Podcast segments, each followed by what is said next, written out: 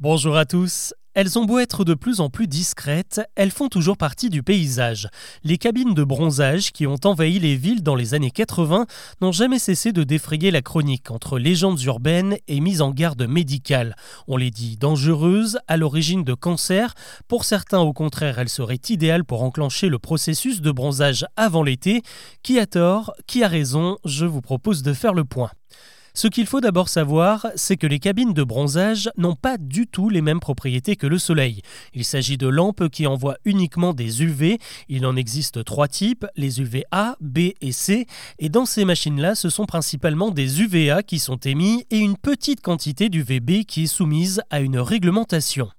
Ces ultraviolets, aujourd'hui nous les connaissons bien, mais c'était beaucoup moins le cas lorsque les premières cabines de bronzage sont apparues en France à la fin des années 70 et début 80. Et comme à chaque nouveauté technologique, comme le micro-ondes ou plus récemment la 5G, cette innovation a engendré d'étranges rumeurs.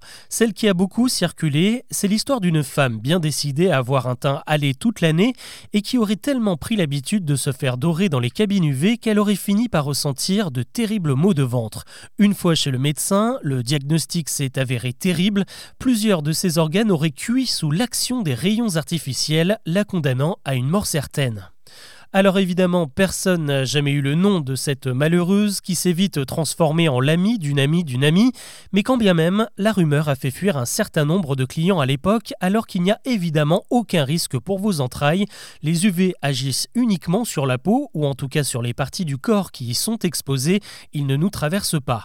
Les craintes n'ont pas empêché certains adeptes de voir dans le bronzage artificiel un bon moyen de se préparer pour l'été, mais là aussi, il ne s'agit que d'une légende car les UV n'activent pas le bronzage, notre peau ne se met pas en route comme ça, il faut un certain taux de mélanine qui réagit surtout à notre alimentation.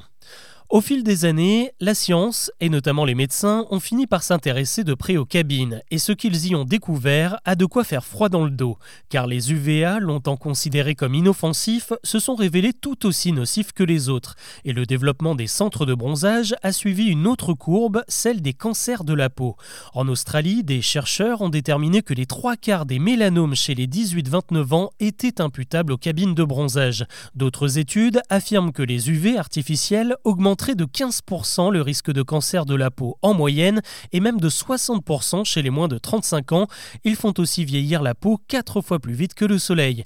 C'est d'ailleurs ce qui a poussé l'Assemblée nationale à interdire la pub pour les centres de bronzage et l'accès aux mineurs en 2015. La légende a donc laissé place à une réalité tout aussi terrifiante.